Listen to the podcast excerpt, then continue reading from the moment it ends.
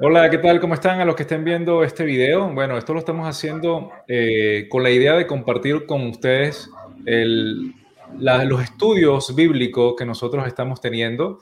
Nosotros no somos ni pastores ni líderes religiosos, ni mucho menos. Simplemente estamos tratando de compartir por acá un poco lo que vamos eh, leyendo en las escrituras y que por nuestras propias inquietudes queremos indagar y pensamos en compartirlo con todos ustedes.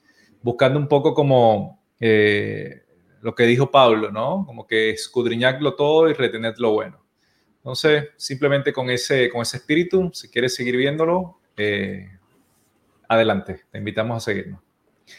Por aquí estoy con, con, Neomar eh, esta noche. Y bueno, Neomar, ¿cómo estás? Sí, todo bien por acá. Eh, este es uno de nuestros primeros videos de nuestro canal La Palabra Escudriñada. Así es. Y, bueno, eh, junto con Neomar hemos estado ya por unos, por unos años eh, indagando un poco sobre la palabra y bueno, siempre llegamos a un punto en que nos gusta mucho como profundizar, quizás más que el promedio, eh, algunas cosas. y bueno, simplemente este es un área donde queremos compartir con ustedes y si nos quieren dejar comentarios, cosas en, en el canal, Ahí es muy bien porque también podemos compartir con otras personas fuera de nuestro círculo. Así que bueno, el día de hoy eh, nosotros quedamos en conversar sobre el versículo de Juan 14, que, es un versículo, o un capítulo, mejor dicho, bastante lleno de muchas cosas. Así que bueno, vamos a ir yendo como versículo por versículo y comentando un poco sobre las cosas que nosotros entendemos sobre el tema. ¿Ya? Sí, un poco la intención, un poco la intención es eh, eh, dar un breve bosquejo histórico, un breve bosquejo eh, teológico de las diferentes interpretaciones eh, que podemos ir descubriendo en cada versículo de este pasaje muy interesante. y sobre todo la aplicación que podamos tener a nuestras vidas. Mm. Que podemos tener mucho conocimiento, pero si no tenemos esa aplicación, esa vivencia, que mejore nuestra relación con Dios, eh, de nada sirve. Entonces, esa es un poco nuestra intención con estos estudios, ver las diferentes interpretaciones, tener una mente abierta y sacar eh, el mayor provecho de cada una de ellas y aplicarlo a nuestra vida. Ya usted, ya usted decidirá eh, cuál de ellas está más inclinado y cuál le va a ser de mayor provecho. Sí, tal cual. Así es. Eh, bueno, seguimos por acá entonces. Eh, nosotros habíamos quedado, como les comenté, el versículo, el capítulo 14 de Juan, así que pueden buscarlo en sus Biblias. Nosotros utilizamos principalmente, yo tengo la Biblia Reina Valera Gómez. ¿Tú cuál tienes, Neomar? Sí, yo por acá utilizo una eh, Biblia textual, cuarta edición. esta es una Biblia basada en, en los textos masoréticos, en la Septuaginta, Pentateuco samaritano y manuscritos del desierto de Judea o manuscritos del, Mar Muerto. Una, una, versión, eh, ya van por la cuarta edición, una Biblia revisada, textual, eh, que está sacando la, Sociedad Bíblica Iberoamericana. Eh, se la recomiendo mucho porque es una revisión bastante completa de donde incluye parte de, de los eh, textos eh, de Qumran o los textos del Mar Muerto. Estupendo. Bueno, yo estoy utilizando esta que, es la típica Reina Valera que tiene las letras rojas, ¿no? La que le llama la Biblia de letras rojas. Y las letras rojas son las letras textuales de cuando Jesús habla. ¿Ok? Entonces la que está en rojo es como cuando Jesús habla y la otra es cuando hay intervenciones de, de un tercero. Así que bueno, qué bueno, porque sí tenemos perspectivas diferentes a nivel de, la escritura, ¿no? De la traducción. La tuya eh, diferente y la mía también, ahí podemos unir un poco más las cosas. Bueno, entonces como para comenzar, eh, no sé si quieres comenzar tú con el primer, el primer versículo, Neymar. Sí, correcto. vamos hablando. Eh, bueno, dice Juan 14, no se turbe vuestro corazón, creed en Dios, creed también en mí. Ahí está. Ahí está. ahí, allí es interesante como ponerlo en contexto de dónde viene esto, ¿no? ¿Cómo, pegamos lo que viene atrás? Porque para los que nos estén escuchando, recordemos que eh, estos números que nosotros, nosotros le decimos capítulos y versículos, en las escrituras probablemente no estaban, ¿no? Estos fueron añadidos siglos después. Entonces es interesante como cuando uno lee algo, también ver de dónde viene o, qué había antes de esa parte. Correcto. Eh, también es añadido el tema de los títulos. El tema de los títulos. Por ejemplo, acá yo tengo, dice, el camino, la verdad y la vida, que es el título que le colocan al capítulo 14. Tanto los capítulos como los, estos títulos son también agregados, Para, para, que las personas entren en, en un contexto para, de lo que van a leer. Sin embargo, a veces esos títulos te ponen a pensar de una, de una sola forma. Sí, eso es cierto. El mío, por ejemplo, dice Jesús, el camino al Padre. Ese es el título que le colocaron. ¿Okay? Entonces, solo como para, para enlazar esto, justo antes de ese capítulo 14 o de esa división que hicieron, eh, eh, pasa todo este tema de cuando Pedro lo niega. Pedro, cuando Pedro niega a Jesús. Eso es como, es lo que inmediatamente eh, pasó anterior, antes de nosotros leer esto, ¿no? Entonces Jesús le dice anteriormente que, que el gallo cantará tres veces antes, antes que me niegues, ¿no? Y entonces como que en eso viene, y después viene este, este, esto que tú acabas de leer, que dice que no se turbe vuestro corazón. Entonces allí me, allí esa fue una de las cosas eh, que a mí me, me impactó más, ¿Por qué Jesús dice este tema que se turbe? O sea, ¿de, de qué están hablando? ¿De que por, por, qué se va a turbar el corazón de ellos? No sé si lo pensaste también. ¿Por qué le dijo esto? Eh, eh, sí, eh, el contexto, acuérdate que el contexto en que estamos es el contexto ya cuando Jesús está próximo a su crucifixión. Entonces, es como haciendo un énfasis de que cuando me vean en, esta situación, nuestro corazón no, no, no, no sea turbado, pues. O cuando me veas en una situación, en, las situaciones que tanto la entrega de Judas como la crucifixión, toda esa etapa que él venía a pasar, eh, le está eh, transmitiendo a los discípulos pues, que que el corazón no sea turbado, más bien eh, que la fe se acrecente de que eh, todo esto es un, es un plan que tenía Dios preparado para eh, expandir la salvación. Sí, yo estuve investigando sobre esta palabra turbe en particular. Para los que no conozcan, hace un tiempo hubieron unas personas, un grupo, una asociación que se dedicó a agregarle unos números a, la, Biblia del King, King James, King, si no me King James. King James, ¿no? Esta es una Biblia en inglés. Entonces, eh, un grupo, una cierta asociación se dedicó a agregarle un número que le llamaron número de Strong a cada una de las palabras, de tal manera que nosotros podamos enlazar la palabra que está allí en inglés o en español con el original de los textos que se tienen, en este caso textos griegos. Yo estuve buscando ese número, pues de Strong, de la palabra turbe, y es el número de Strong G5015, ¿no? Y esta, esta es la palabra tarazo. Se lo voy a escribir por acá. Tarazo. Esta es la palabra tarazo en griego. ¿Ok? Eh, por ahí apareció. Eh, la palabra tarazo en griego significa agitarse, aprolemarse, crear una conmoción interna que quita la calma mental. O sea, no, no, no te. Yo creo que sería como la, equivalencia a nosotros, como que no te estreses, no, no, no entres como en una cuestión así, ¿no? Pero eh, además de lo que tú comentas, yo creo como que esta frase que dice: No se turbe vuestro corazón, creéis, creéis en Dios creed también en mí. Esa, esa parte allí, como que esa equivalencia que hace el Señor, como esas dos palabras, ahí me parece, o sea, como que interesante, ¿no?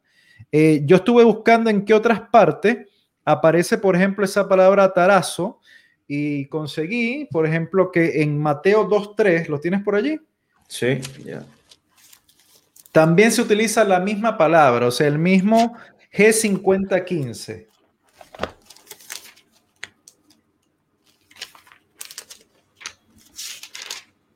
Eh, y en ciertas ocasiones donde uno a veces no lo ve igual. Dice Mateo 2.3. Ya te voy a buscar exactamente la parte donde...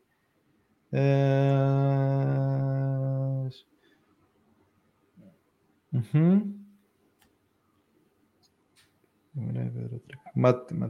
Mateo 14, 26, a ver. Eso también lo dice, pero 14, 26 a lo mejor está un poco más claro.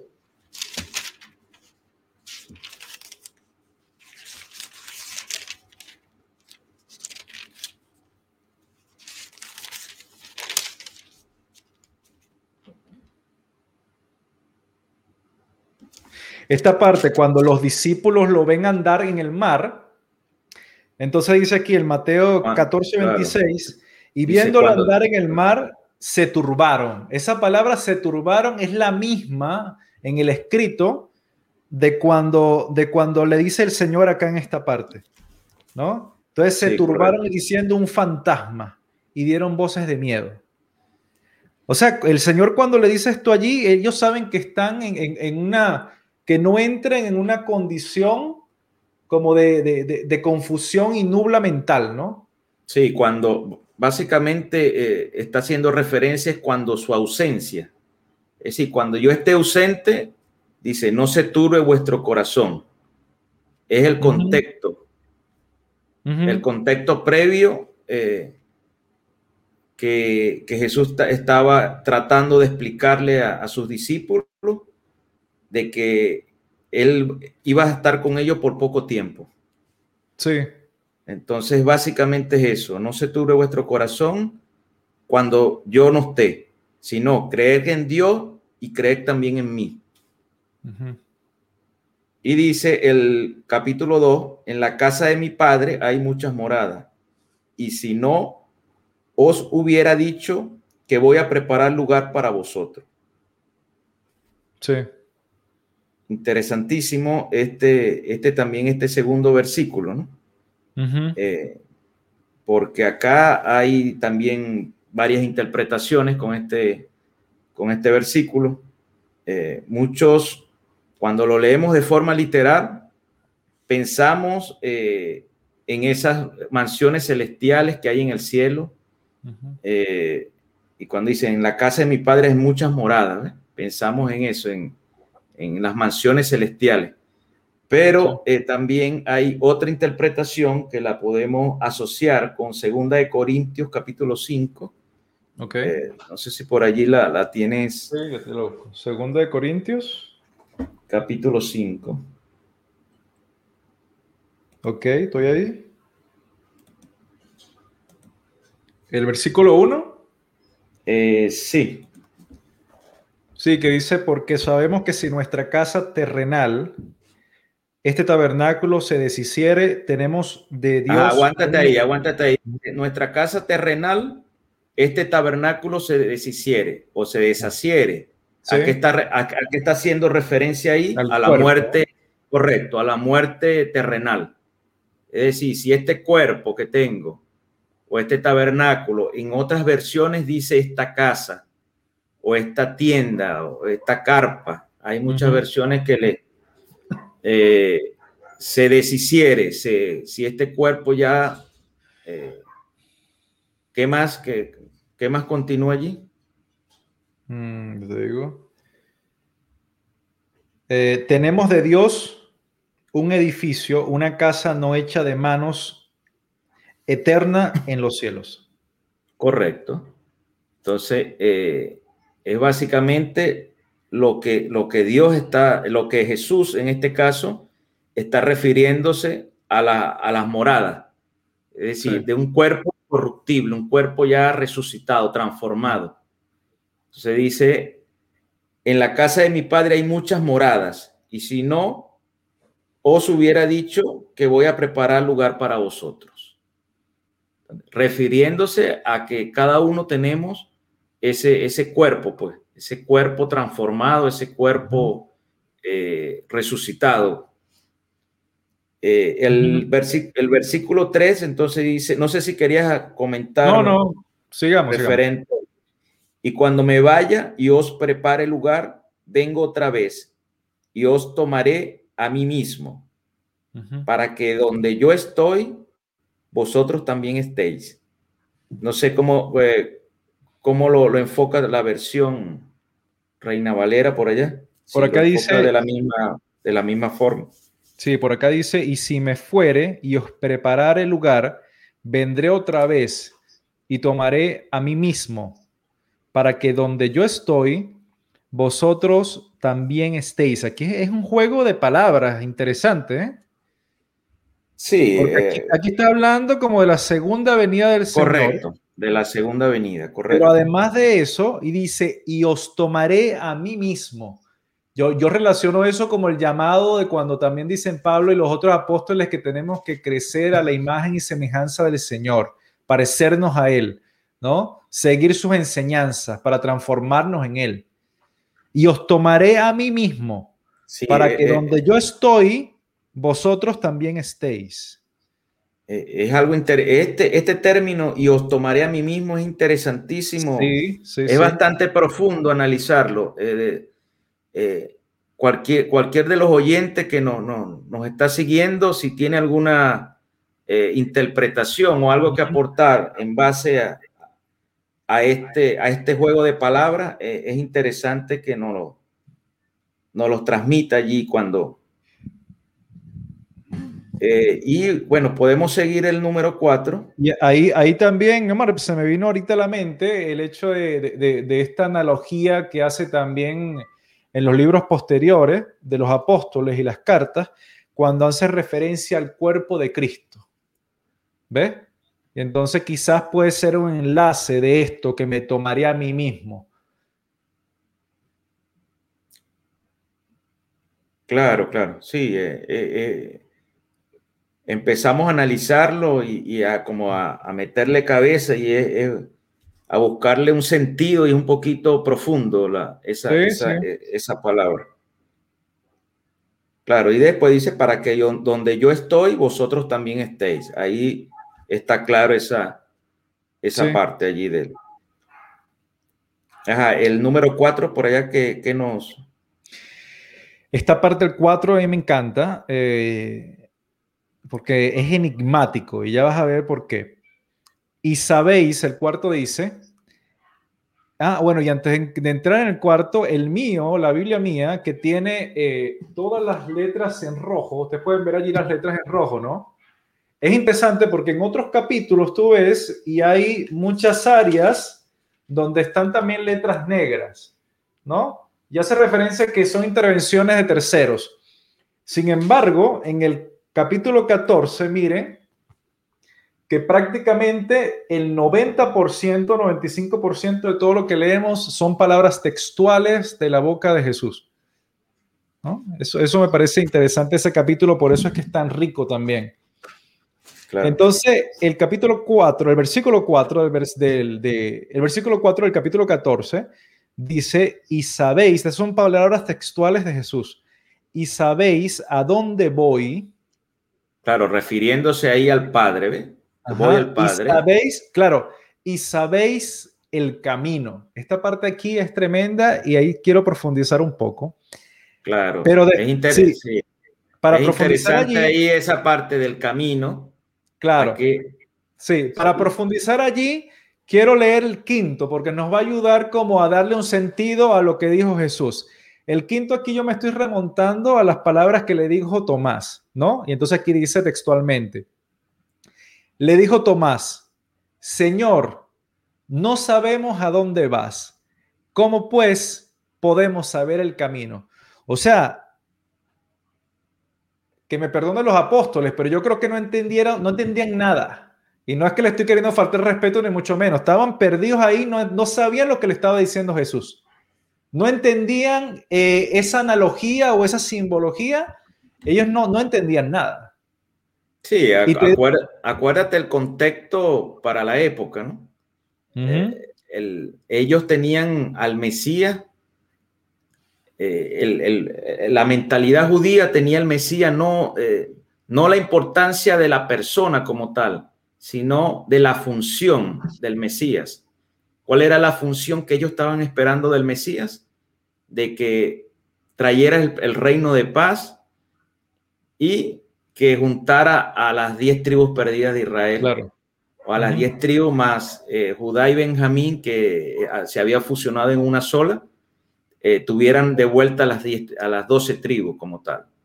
La conformación de Israel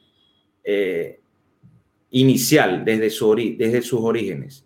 Entonces, ese más o menos era la mentalidad mesiánica, del mesianismo, no no, no una mentalidad como la conocemos ahora de, un Mesías salvador, eh, de, salvador del alma, de la persona, de, eh, de, un Mesías divino, de un Mesías eh, que tenía una conexión con el Padre, de un Mesías que vino a dar la, una interpretación de la, la, verdadera interpretación de la Torah, para que a través de su ejemplo siguiéramos el camino que él quería.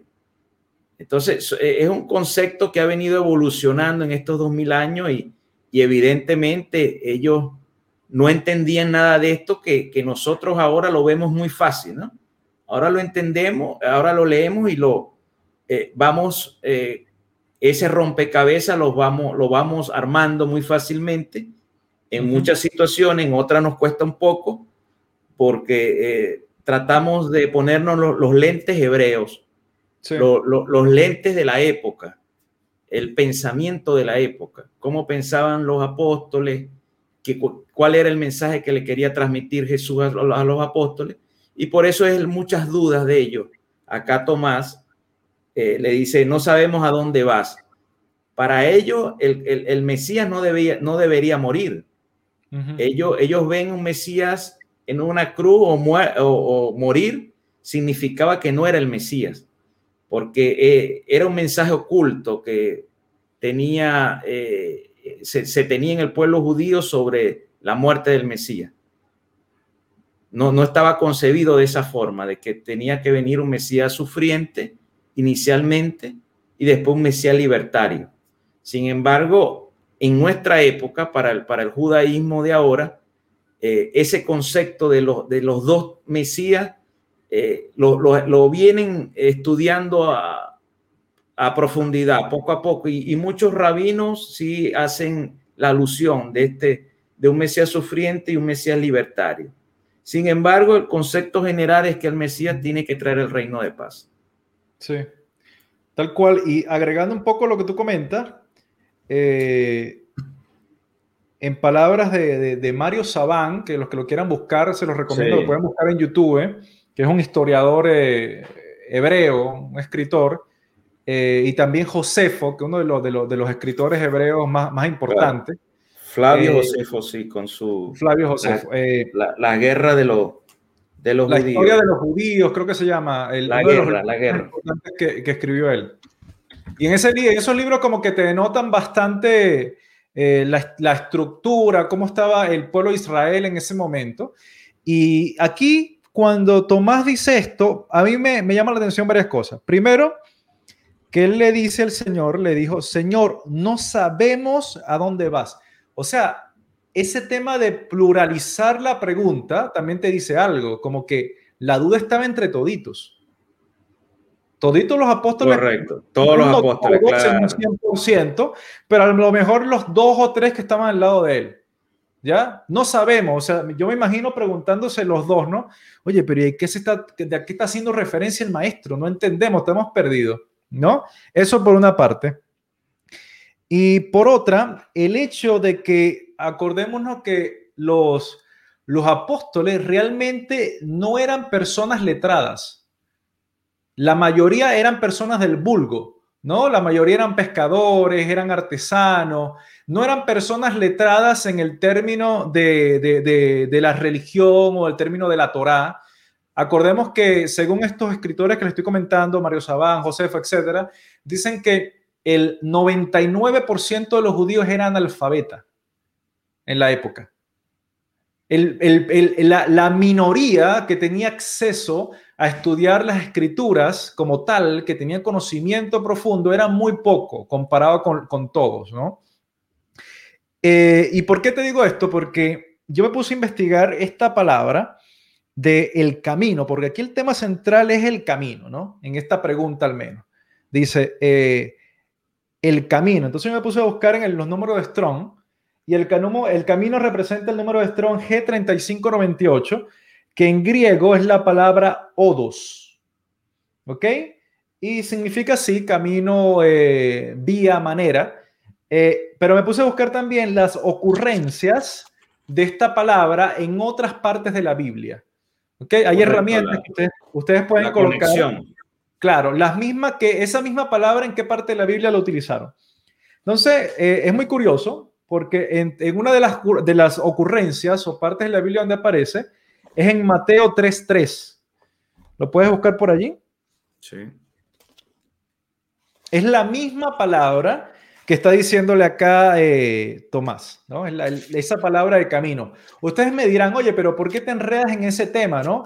Pero realmente es interesante esto porque nos permite realizar una labor arqueológica en la Biblia, porque hay algunas palabras que la, traducen como diferentes en, en, diferentes áreas. Pero como tenemos el número de Strong, estamos seguros que es la misma palabra exacta que encontraron los traductores en un momento y la hacen la traducción en otra parte. ¿ok? Puedes leer el capítulo 3 de Mateo. Correcto, correcto. Pues este es, el, este es el anunciado por el profeta Isaías que dice, voz de uno que está gritando en el desierto, preparad el camino del Señor, haced llanas sus sendas. Ahí está. Esa palabra camino es exactamente la misma, ¿ok? Entonces ya tú, ya tú, vas, ya tú ves allí que está haciendo referencia al camino del Mesías, ¿no? Por ahí te va dando como una idea del tema. Pero después...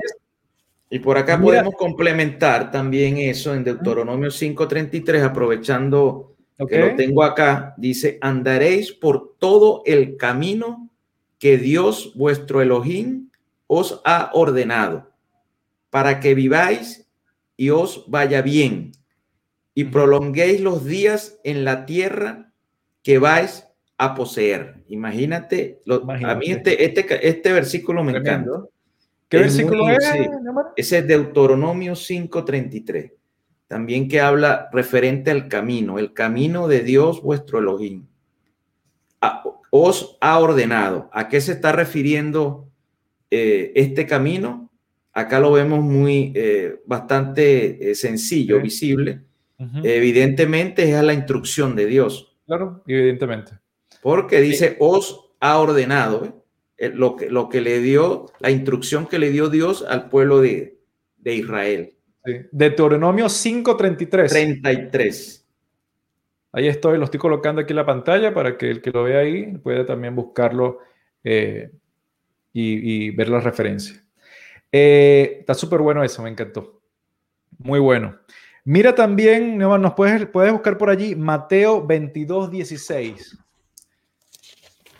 que en esta idea aquí quiero complementar un poco lo que les comenté hace un momento, de que los, eh, los discípulos eran personas como que no eran eh, estudiosos, eh, religiosos de la, de, la, de la Torah, o sea, no eran personas que tenían años estudiando la Torah, a lo mejor que conocían de manera general, pero no, no manejaban el argot, religioso. Ya les voy a decir por qué. Puedes leer allí, Neymar, el Mateo Y le enviaron a los discípulos de ellos con los herodianos, diciendo, Maestro, sabemos que eres veraz y enseñas con verdad el camino de Dios. El camino de Dios. Ahí está el punto clave. Y no te cuides y no te cuidas de nadie, pues no miras la apariencia de los hombres Sí, allí cuando tú leíste que dice, y le enviaron, y le enviaron los discípulos de ellos, ahí están hablando de los fariseos, que enviaron sus discípulos con los, con los herodianos, ¿no? Con, con los militares al maestro. Entonces allí yo identifico un tema muy interesante porque esa palabra, el camino, es exactamente la misma que utiliza Jesús, ¿no? Y entonces aquí lo que yo veo es que estos hombres que le van a hablar a Jesús son hombres religiosos que hablan en el argot de un fariseo, ¿no? Que estudia la Torah y ellos tienen como dentro de la manera en que ellos hablan, para, para los que nos están escuchando, el tema argot, como ustedes saben, recordemos que es como son palabras que se utilizan en una profesión, oficio o grupo determinado, ¿no? eh, que fuera de ese grupo a lo mejor no se entienden, pero dentro del grupo religioso eh, se entiende. Y esta palabra camino, a mí me parece que ahí se ve claramente el hecho de que el camino de Dios, ¿viste, viste cómo lo emplean ellos? Correcto. Ellos son religiosos y ellos entienden esa frase, el camino de Dios. ¿No? Entonces ellos le dicen, sabemos que enseñas con verdad el camino de Dios. Entonces, al final de cuentas, como tú estabas comentando hace un momento, ¿no? Que están haciendo referencia a las enseñanzas del Señor inspiradas en la Torá, por supuesto que él está en, que él está dándole a la gente la manera como aplicarla. Y si vemos toda la, vida de Jesús, eso fue todo lo que hizo, ¿no? Eh, explicar con, con maestría la verdadera interpretación del camino. Pero ahí vemos entonces que Tomás y los discípulos no entendían esto. No entendían esta frase del camino. ¿Ve? Eso, eso es algo muy curioso que te quería compartir. Sí, eh, y para, para, seguir avanzando y, ya cerrar el término del camino, que ya, ya lo tenemos un poco más, más claro, el Salmo 119, 30 dice, he escogido el camino de la fidelidad, me he propuesto tus ordenanzas. Ahí está, ahí está más, ahí está, eh, súper claro. Es decir, ¿qué es el camino? Sí, me he escogido el camino de la fidelidad y me he propuesto tus ordenanzas. Asociando el camino con las ordenanzas. ¿Y qué son las ordenanzas? La Torah. Claro. Porque para la época era, eh, no teníamos el, Nuevo Testamento como lo tenemos ahora, eh, que es una confirmación de toda esta enseñanza eh, que está impartida en la Torah y que en la actualidad la tenemos a disposición. Y la tenemos eh, en diferentes versiones, en diferentes idiomas. Y bueno, y es maravilloso que, que, para esta época cada quien eh, pueda tener acceso pues, a, esta palabra. Esta, eh, sabemos que durante todos estos dos mil años hubo una época que, que nada más ciertas autoridades religiosas eh, tenían el control de leerla únicamente al, al público, al, al oyente. Y luego todo esto fue evolucionando hasta nosotros actualmente tenerla, interpretarla, estudiarla, amarla. Eh, y es bastante, eh, a mí me apasiona mucho estos temas de, del estudio de la palabra. Sí.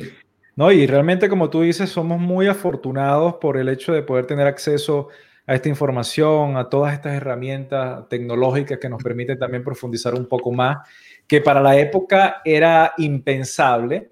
Y, realmente para que alguien pudiera tener una Torah solamente los tenía la gente millonaria, era imposible para que alguien la tuviera. Entre otras cosas, esa era una de las razones por la cual la gente iba a una sinagoga porque que, para compartir la Torah que tenían con la comunidad, ¿no? Porque era imposible que, una sola persona, o sea, promedio, pudiera tener una, una Torah o una Biblia como tenemos nosotros eh, afortunadamente el día de hoy. Sí, sabemos también que eh, luego que se forma el cristianismo, el, el obispo de la, de, la, de la iglesia era el único que tenía la Biblia en latín. Además. Y era, claro, además de, de, lo que comentas, y era el que estaba autorizado en, en leérsela a los feligrenses en, ese, eh, en cada reunión. Pero era el único que tenía acceso a la, a la Biblia. Y en latín, y era la el único idioma donde que se leía para, para la época. Mira, bueno, esos son, son temas bien interesantes. Bueno, siguiendo. Sí, y yo quería aportar, hablando de tecnología, eh, hay un, hay por allí un software muy interesante que se llama Eastward. Sí, eso está de repente Lo, puedes, lo, puedes, anotar para que aquellas personas que, estén interesadas lo pueden bajar. Eh, es una herramienta súper poderosa porque te permite tener eh, todas las versiones o la, ahí tú le vas colocando las versiones de, de la Biblia y puedes colocar un versículo y te aparecen todas las versiones que tienes cargadas. También le puedes colocar diccionario, le puedes colocar un sinfín de cosas eh, la parte de los strong, eh, que, que, te puede ayudar a, hacer tus estudios personales, a, hacer tus investigaciones. Y, es interesante, eh, si lo puedes bajar, te, lo invitamos a que los baje y, lo utilicemos, porque es, una herramienta de bastante ayuda. Sí, realmente es la que yo utilizo. Por aquí le dejo, no sé si la pueden ver allí, creo que no se puede ver tanto. Ahí se ve mejor. Bueno, es súper práctica. Ahí le dejé el nombre, ahí pueden ver el nombre. Eh, la pueden bajar en la Play Store y también la tienda de, Apple. Y, y es súper, porque es, gratuita además, y también puedes bajar todas estas versiones que dijo Neomar, también gratuita. Y también diccionario y esta cuestión de los números de Strong que le estamos diciendo, también lo pueden bajar allí y todo. Así que bueno, tenemos la, herramienta a la mano. Eh, bueno, no sé si quieres agregar algo más. No, eh, ya está, está, bastante claro eh, la parte del camino. Eh, y sí, tuvimos apoyándonos en, varios versículos de, la Biblia, tanto del Nuevo como del Antiguo Testamento. Y ya sabemos entonces que esa palabra del camino estaba refiriéndose a, la Torá como tal. Además, quiero agregar para allá que se me acaba de venir también que los a los seguidores de Jesús lo llamaban la secta del camino. Y eh, eso lo podemos apoyar eh, con la palabra también. Lo que pasa es que nos eh, invertiríamos más que todo en, hechos. O podemos buscar un solo versículo, Luis, como para, para apoyarlo. Hechos 9.2. Hechos 9.2. En Hechos hay varios versículos donde eh, Hechos 9.2. Sí, donde se apoya esto que le acabo de decir. Eh, eh, sabemos que para la época había varias escuelas rabínicas de interpretación. para los que no conocen mucho, el, esto estaba la escuela de Chamay y estaba la escuela de Hiller. Hiller es el, el abuelo de Gamaliel. Y entonces cada rabino, cada escuela tenía su interpretación. Que Gamaliel fue el maestro de Pablo, por si acaso, correcto, los, que están escuchándonos. Entonces, eh, para, Jesús lo, lo, lo, señalaban, o su, su, escuela era la secta del camino, como tal. Ahí, no sé si ya lo tienes hecho 9.2. Sí, lo tengo acá. Eh, lo voy a leer. Y pidió de él Aquí está hablando, te voy a leer el primero. Y Saulo, respirando aún amenazas y muerte contra los discípulos del Señor, fue al sumo sacerdote y pidió de él cartas para las sinagogas de Damasco, para que si hallase algunos de este camino, fuesen hombres o mujeres, los trajese presos a Jerusalén. Entonces, mira, este, que aquí se vuelve. lo que pasa es que la interpretas, la, la, traducción allí no, no, no, se ve bien clara, ¿no? Ok, ¿cómo la ver? Y le solicitó cartas para la sinagoga de Damasco para que si encontraba algunos pertenecientes al camino, ah, hombres y mujeres, fueran llevados atados a Jerusalén. ¿Ve? Acá está súper claro. En esta versión. Lo tenemos súper claro acá. No, está interesante como lo ponen allí, porque aquí te dicen de este camino, como de que una manera de interpretar la palabra, pero la que tú tienes dicen de el camino, como que el único camino. Está interesante. No, y, esta vez, para que si encontraba a algunos pertenecientes al camino, y después coma, hombres y mujeres, es decir, que se está refiriendo, como le, estaba eh, haciendo, el, eh, argumentando que la, la, la secta del camino, hombres o mujeres, fueran llevados atados a Jerusalén. Cuando estaban en la persecución de los, eh, en la persecución de, de, los seguidores de Jesús como tal. Sí, sí, sí, sí. Y tenemos otro, tenemos para, no lo vamos a leer, pero el, aquellas personas que quieran indagar más, pueden anotarlo. Tenemos Hechos, 10, Hechos 19.9, Hechos 22.4 y Hechos 24.14. Repito, Hechos 19.9, el 22.4 y el 24.14. También hace referencia a esto, a la, secta del camino. Estupendo. Bueno, allí para los que quieran indagar más. Bueno, aquí, este, mira todo lo que hemos hablado. Ya hemos hablado casi 40 minutos. Sí, y, vamos por el versículo. Hemos sacado, sí. Vamos por el versículo 5. Bueno, y ahora el número 6. Ahora el número 6. Eh, este es un versículo que, que, que es maravilloso y que, y que engloba todo lo que estamos nosotros conversando. Y claro, este, es como la, este es como la conclusión, ya final. Esta es la conclusión, claro. De, la primera parte, de la primera todas las conjeturas que hemos estado haciendo, ¿no? Y entonces aquí dice el 6, Jesús le dijo, y aquí vienen las letras en rojo, aquí va a hablar Jesús directamente. Yo soy el camino, aquí está, la verdad y la vida. Nadie viene al Padre sino por mí. Si me conocieseis, también a mí, Padre, conoceráis, conoceríais, perdón. Y desde ahora le conocéis y le habéis visto.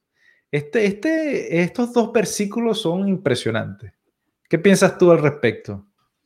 Bueno, al, al, escuchar los, los discípulos esta afirmación tan fuerte de Jesús, me imagino que, quedaron más, más confundidos todavía. Más confundidos, por supuesto. Más confundidos porque la mentalidad hebrea para la época eh, y para la época de ahora también, ellos eh, tenían o tienen muy arraigado el concepto de un solo Dios, el Shema, el Shema, el, el Shema Israel, pues para los que no conocen el Shema Israel, Deuteronomio 6.4, donde dice eh, un solo Dios, no sé si lo tienes por ahí a la mano. Lo, ¿Deuteronomio? El 6.4. Sí, lo tengo acá. Esto lo puedo buscar tan rápido, es por el tema de la aplicación, por cierto, que pues, para eso también es súper buena porque permite ubicar los versículos rápido. El, el Deuteronomio 6.4 dice, oye Israel, el Señor, nuestro Dios, el Señor uno es. Uno es, correcto. Eh, esto es lo que se conoce como el Shema de Israel. Eh, es algo, es, uno de los versículos bandera o es uno de los versículos emblema del judaísmo. ¿verdad? Eh, es un versículo tan sagrado de que cualquier concepto de dualidad divina para iba en contra de este versículo como tal. Es decir, pensar en, ese, en ese momento de que Jesús le está diciendo que Él es Dios o que Él, o que él es una divinidad, algo, eh, para ellos es algo inconcebible como tal. Eh, sin embargo, luego eh, Jesús va explicándoselo más detalladamente, poco a poco, y, es interesante volverlo a leer, volverlo a leer, eh, más que todo la parte final, dice, si me habéis conocido, también llegarás a conocer a mi Padre. Y desde ahora lo conoceréis y lo habéis visto. Imagínate acá, lo habéis visto, ¿no? Es como, eh, se me viene ahorita a la mente el, cuando eh, decía Moisés, eh, yo, Moisés, eh, cuando estaba delante del faraón, en algún, hay algunos versículos que él hacía alusión a que él era, yo soy Elohim o yo soy la autoridad. Sí. Entonces, cuando uno lo lee literalmente, es como que, ajá, y Moisés es Dios. Es como que, viste. Eh, y hay otra parte de los salmos que dice como que ustedes son dioses, algo así. Correcto, Elohim, porque Elohim es plural, eso es dioses. Entonces, cuando alguien viene eh, a, también, esa palabra es muy, es muy, interesante, en algún momento la vamos a estudiar detalladamente, la palabra Elohim, porque durante el, el, desarrollo de las escrituras, esa palabra se la han colocado tanto a Moisés, tanto a los jueces, ustedes son Elohim ante el pueblo, a los jueces antes de tener eh, Israel eh, rey como tal. Y es la palabra también utilizada en la creación. Sí. Elohim. Entonces, eh, volviendo nuevamente al tema del, camino, dice, yo soy el camino, la verdad y la vida, podemos sostener, eh, por acá tengo un versículo interesante en donde dice Juan capítulo 17, más adelante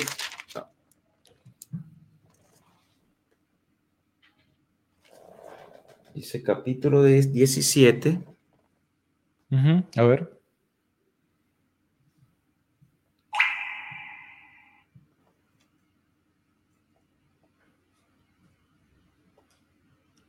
Y tenemos, eh,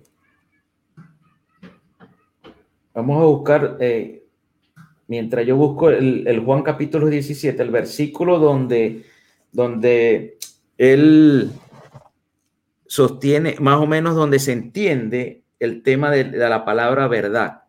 Podemos buscar. Ah, es que Juan, eh, perdón, es Salmo 119, ¿no? Claro, podemos buscar Salmos 119, 142. Salmo 119, no sé, no sé si lo tienes por allí. Sí, aquí lo tengo. Salmo 119, 142. Ajá, ¿lo puedes leer? Por cierto, como eh, eh, en, datos, ¿no? Fue, es el, es el salmo más largo que tiene el libro y es un salmo dedicado a la Torá, a las maravillas de la, de la, instrucción de Dios. Salmo que hizo David. Salmo 119, 100. 119, 142. Dice, tu justicia es justicia eterna y tu ley la verdad. Correcto, la verdad, ¿ve? Eh, acá también entonces, ya acá en donde le había dicho Juan 17, 17, santifícalos en la verdad. Y aquí queda más claro, tu palabra es verdad. Sí, tal cual. Entonces, con esos dos versículos creo que no tenemos más necesidad de, de, apoyarnos ¿no? en, en otros versículos porque está bastante claro. Entonces, tal cual. A, qué, a, qué, se estaba refiriendo?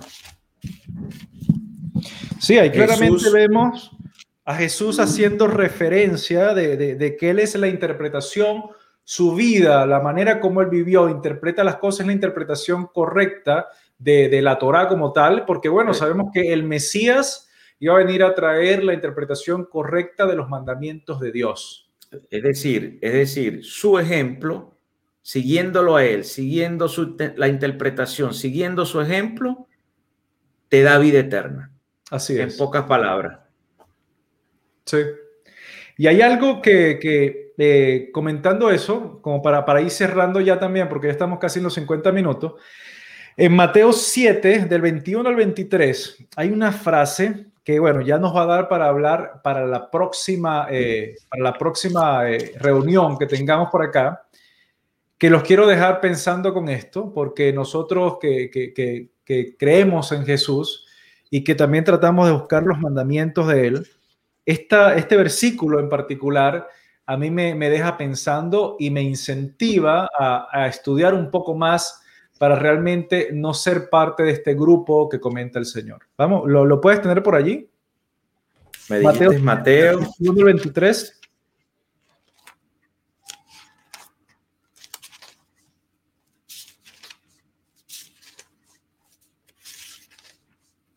Sí, acá, acá ya lo tengo.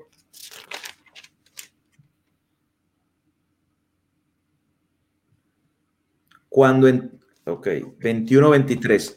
Sí. Cuando entró en el templo, mientras enseñaba, se le acercaron los principales sacerdotes y los ancianos del pueblo, diciendo, ¿con eh, qué clase de... Es ese, ¿no? No, creo que me equivoqué. Es Mateo 21, 27 del 21 al 23. 7. sí, Mateo 7, por favor. Ok, Mateo 7. Ya lo tenemos acá a la mano. Ok, 7, 21.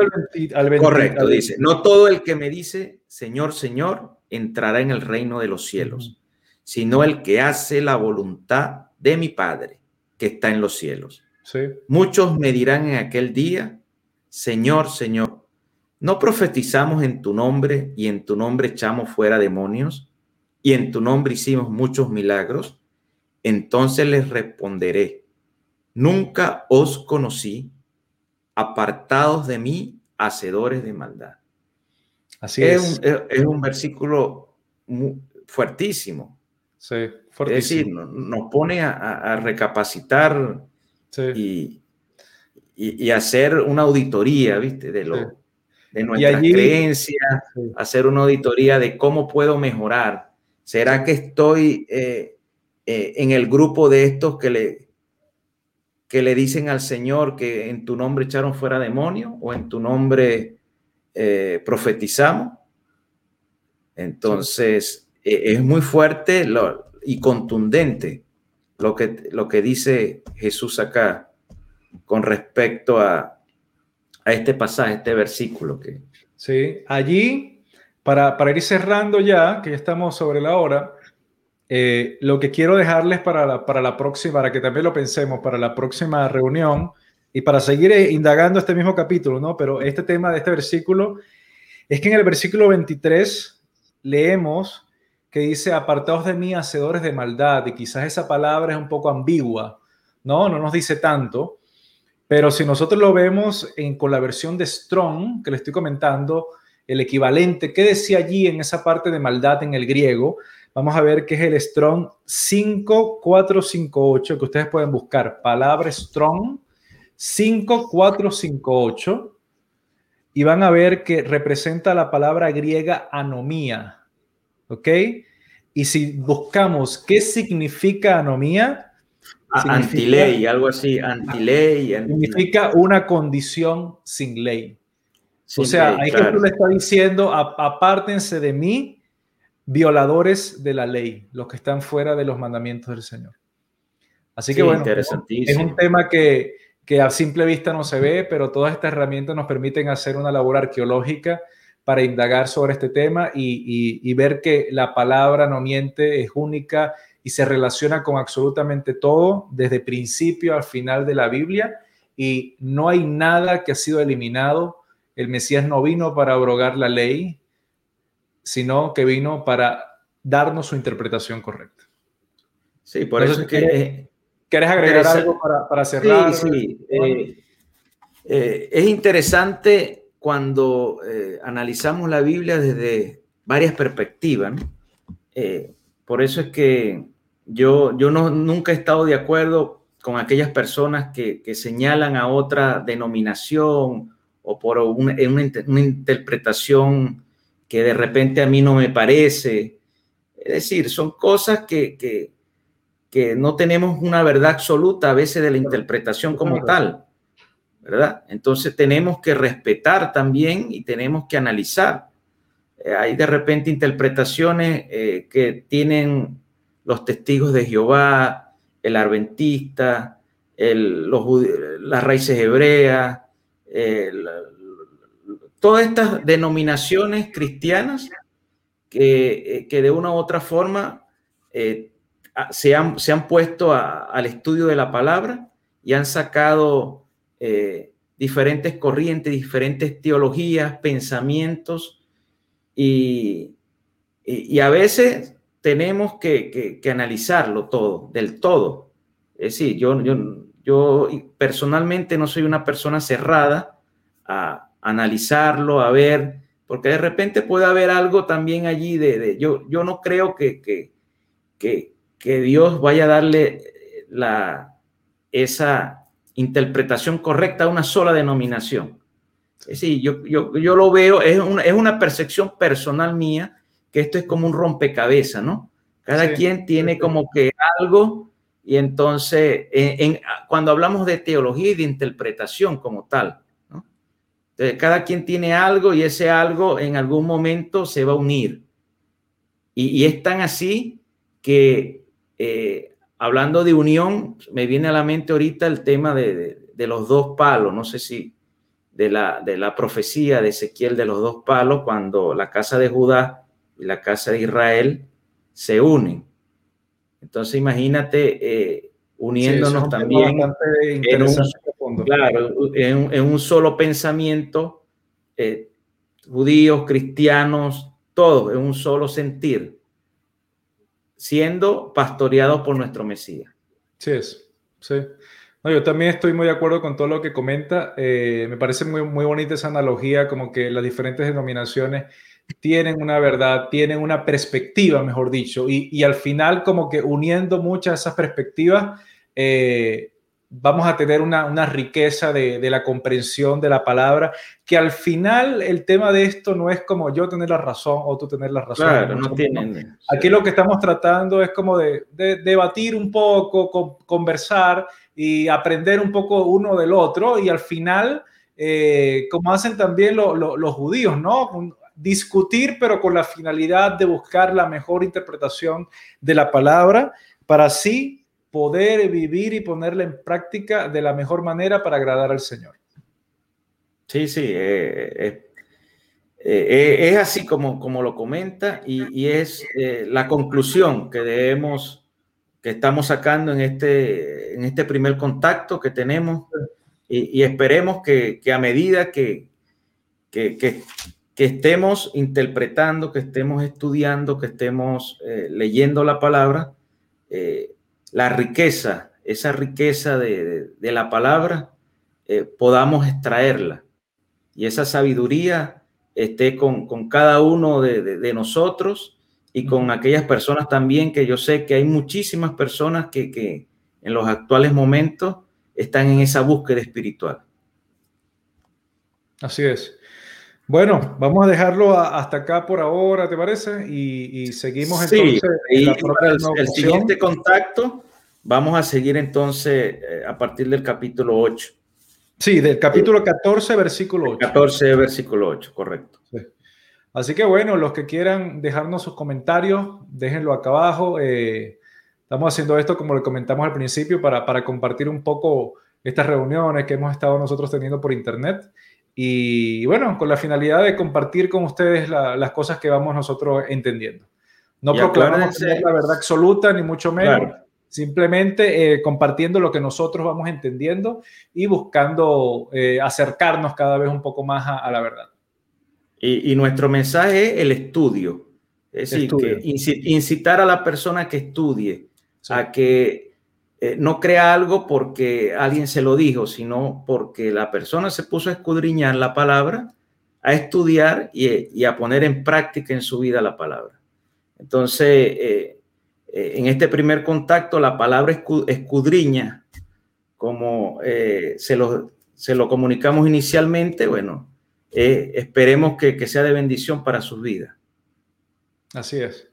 Bueno, que el Señor nos bendiga esta semana que, que, que he comenzado y que tenga, tengas una semana de bendiciones, Neymar. Dale, igualmente para, para todos. todos los que nos vean. Bueno. Bendiciones para todos. Así es. Un abrazo. Chao, chao. chao, chao.